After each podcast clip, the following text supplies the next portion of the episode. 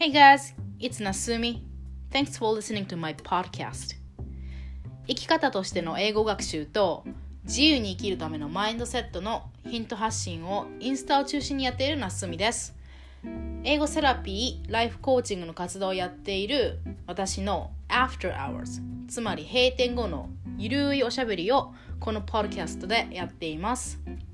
気軽に英語と生きることありのままの自分で生きることをリラックスしながらお話ししますのであなたもゴロゴロしながらリラックスして聞いてくださいね OK, here we go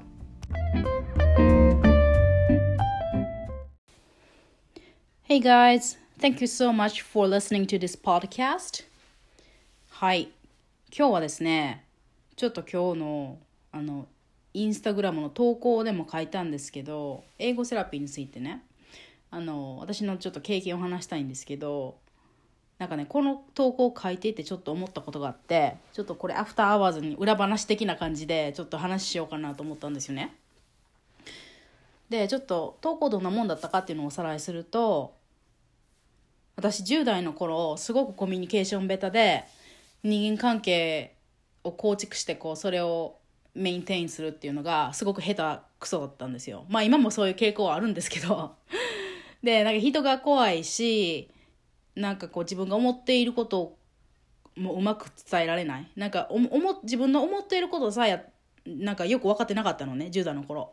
でだから自己表現って言われてもなんか「はあ」みたいな。自己表現って言われてもなんか私の心の中何もないしみたいな感じだったんですよ。でうんでそんな私が英語っていうツールに出会ったことで、まあ、そっちにこう興味がいってこうフォーカスこの全フォーカスがそっちにいたんですけどね。でその日本語で言えなかった日本語で言葉でこう人に伝えられなかったことを英語だったら伝えられたっていう経験が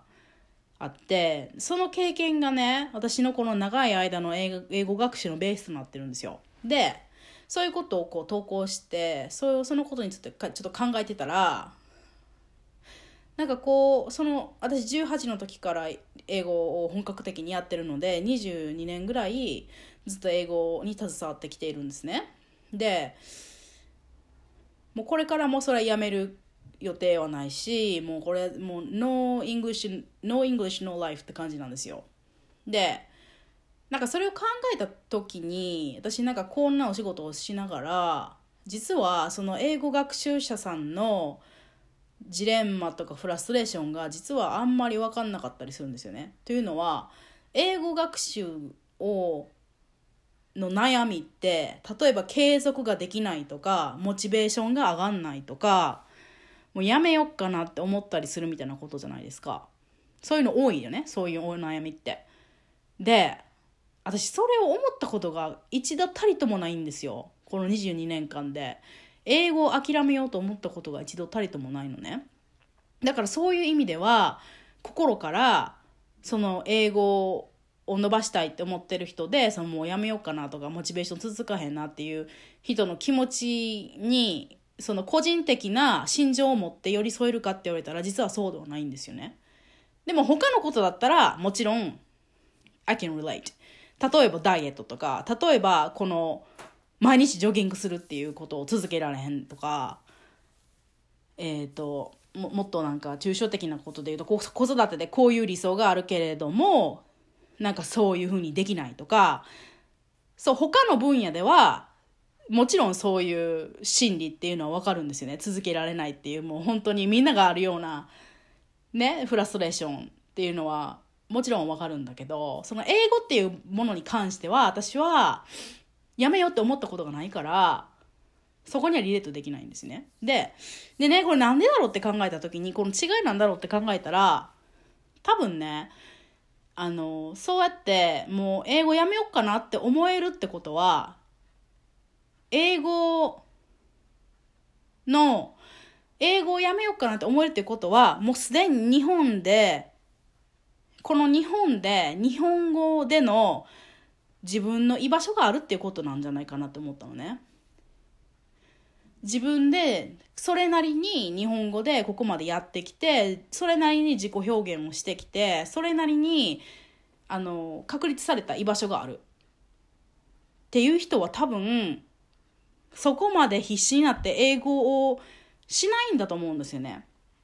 私は10代の時も全然決定的に居場所がなかったんですよ。この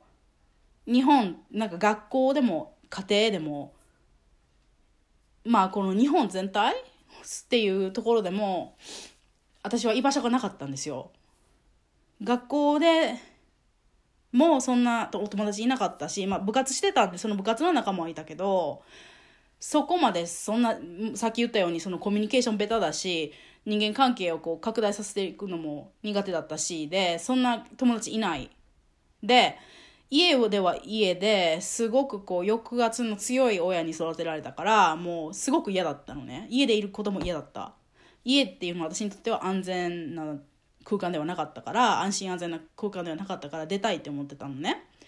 それであのまあ日本社会全体を見てもすごくこう苦しかったんですよ。この一律な価値観とか。まあ今今よりもっと当時はそうだったし20年前っていうのはもっとその傾向が強くって多様性なんていう言葉もなかったし学校はみんな行くものだし仕事は行くものだしあの女の人が家事をするものだしっていうようなこうバラエティーがないようなこう世界やっぱ社会だったと思うのねその今と比べてももっともっとその傾向が強かったと思うんだけどやっぱそういうとこにも居場所を感じられなかったんですよ。で私その英語っていうのとアメリカ文化っていうのを同時に出会ってもうそこにしか希望を見いださなかったんだなってなんか今になって気づいたんですよね。だから私にとっては英語を習得するっていうことはもう最後の望みだったんですよ多分もう最後のホープとしてやってるからもうそれを諦めるなんていうチョイスはなかったのねだってそれを諦めたら私日本でこの家でこの社会でこの息苦しくて息苦しくてこうがんじがらめでどうにもできないこの自分をのままあのまま日本でずっと生きるなんてでき到底できなかったんだと思うんですよ。だから私にはもう英語やりたくないなとかモチベーション上がれへんなとかいうような悩みは一切なかったのね。でこの IG インスタグラムの投稿にも変えたんですけどそれから20代をまあアメリカで買って勝手気まま開放感に包まれて 過ごしてすっごい私はアメリカナイズされたんだと思うのね。そのバリューそう価値観とか考え方生き方とか。あ全てひっくるめてあのアメリカ文化にどっぷり使った20代だったのでそれでこっちに帰ってきたらもうそりゃ何て言うんだろうな。私の中でそのその日本文化の印象っていうのがやっぱちゃんと生きなきゃいけない？ちゃんと人に気を使ってなんか自分のこと考えちゃダメでっていうようなこうアメリカ文化ととは真逆の文化にやっぱ自分は日本人だからっていう理由で絶対に adapt しないといけないっていう気持ちが強かったんですよね。だから日本に馴染めなくて日本から出たのにこれから日本に生きるっていう運びになったからぎゅうぎゅう自分をまた日本の枠の中に押し入れたんですよね。えなんか I was very embarrassed I was embarrassed of fact with the fact I was embarrassed with the fact that I could speak English and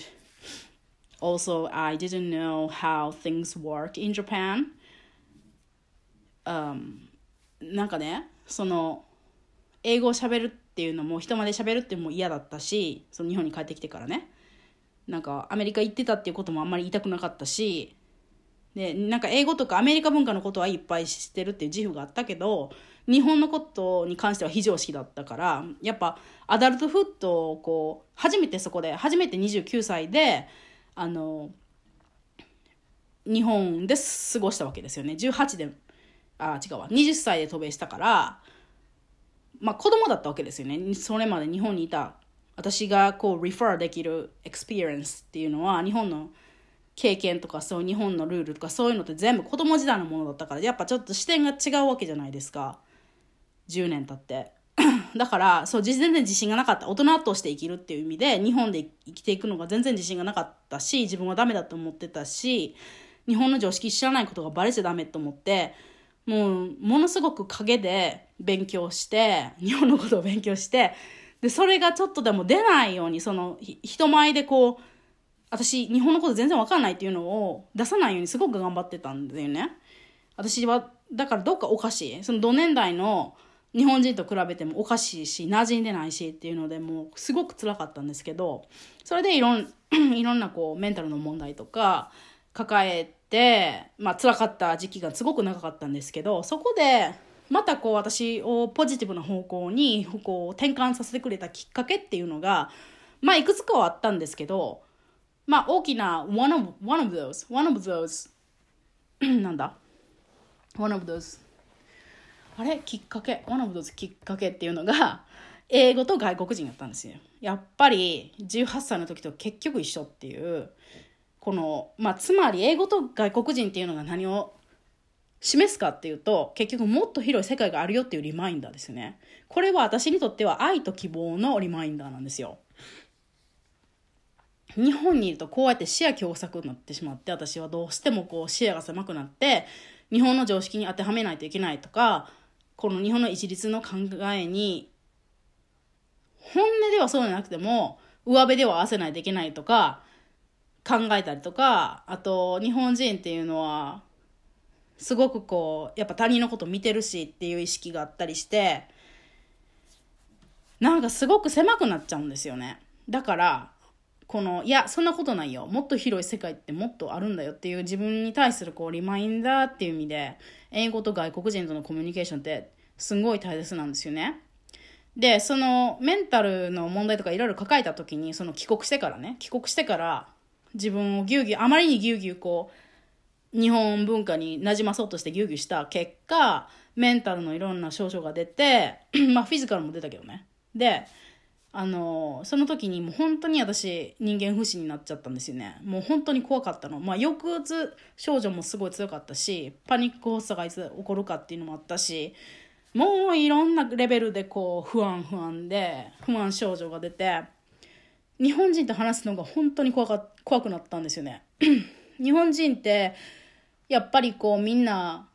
センシティブ繊細でこう本当にこう投稿でも書いたんだけどガラス細工に触るようなそんなこう気を使い方をしてたんですよね。日本人だからってすごく大雑把に生きてる人もいると思うんですけど私の中ではいや日本人っていうのはアメリカ人みたいなああいう 図太さみたいなのもないしみんながやっぱりこう和を持って生きてるから もうこっちも気を使ってあげないといけないんだっていう思い込みで 付き合っていたから。うん。だから本当にもう考えすぎて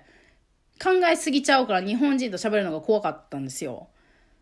でそんな私のマインドのそういうな state mind state のところにじゃあ誰だったら話せたかって言ったら、大雑把で、時間も守んない、約束も守んない、ルーズで、なんかもう sorry とかも言わないし、なんかそのぐらいの外国人の、その気楽さなんかそういうのの方が、もう全然断然気を使わずに付き合えたんですよね。日本人に日本語で言おうとすると、もう言葉がこうここの喉のとこで詰まって私出なくなることが何度もあったんですけど声が出なくなっちゃうんだよね。でも外国人には英語でだったら言えたんですよ。やっぱりここでもその18歳とかの時と同じような現象が出てきて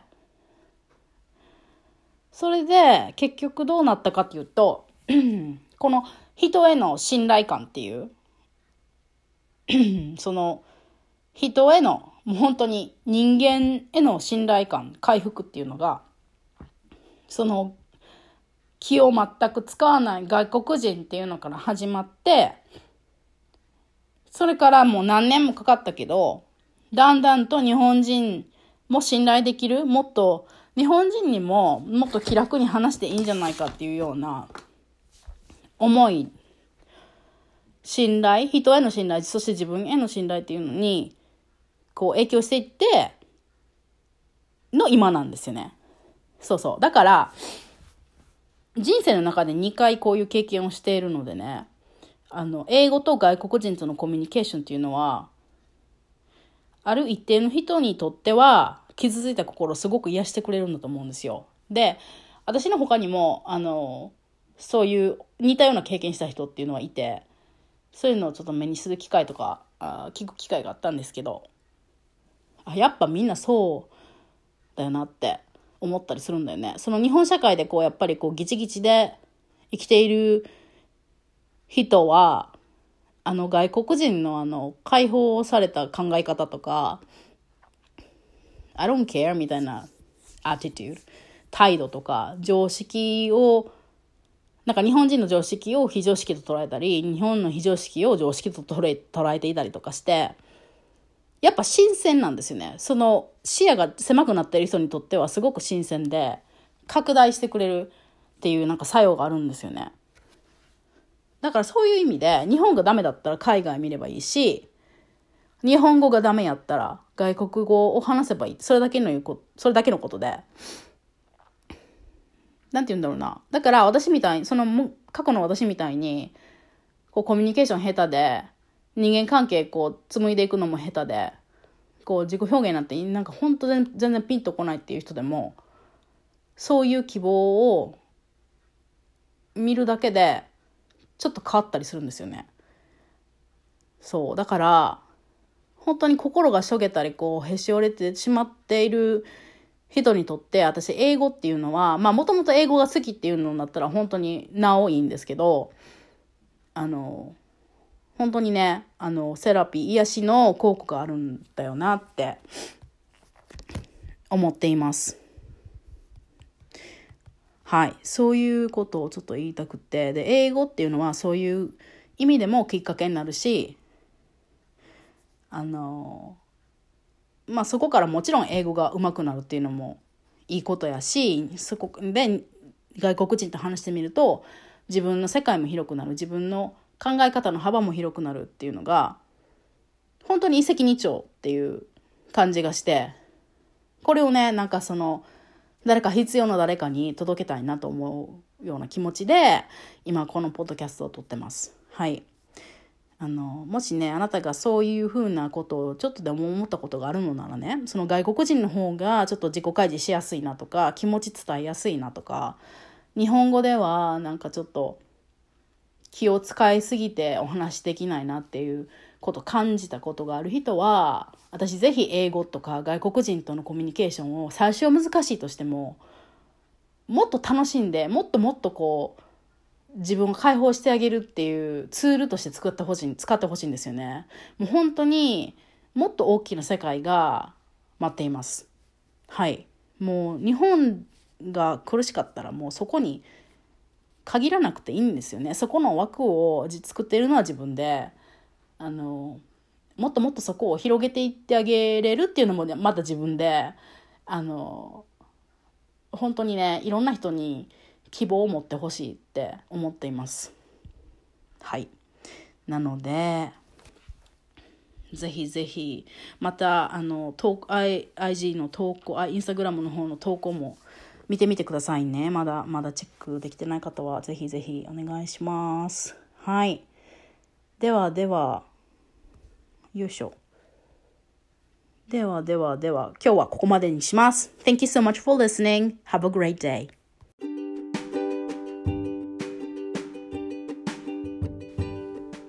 Okay, thanks for listening to this episode. To find out more about me, you can visit Instagram at nasumi underscore maxenglish. はい。えっ、ー、と、コメント、ご感想、質問なんでも随時受け付けていますので、インスタの DM とかリンクツリーリンクからどしどしください Thank you so much、uh, and in addition それから英語で表現できるようになりたい方もっと自由に気楽にいろんなマインドブロックブロックや枠を超えて自分らしいライフスタイルを構築したい方へとりあえず今日から始められる手軽にメールで、あえーと、私とやり取りしながら自己理解を深める英語とライフと私を見つめる5日間初級コーチングっていうのもオファー中ですのでこれね特典もついてきてちょっとお得お得っていうか無料なんですけどなので If you want some more details you can check it out through Instagram or Linktree so check it out Okay so hopefully I will see you in the next episode thank you so much have a good day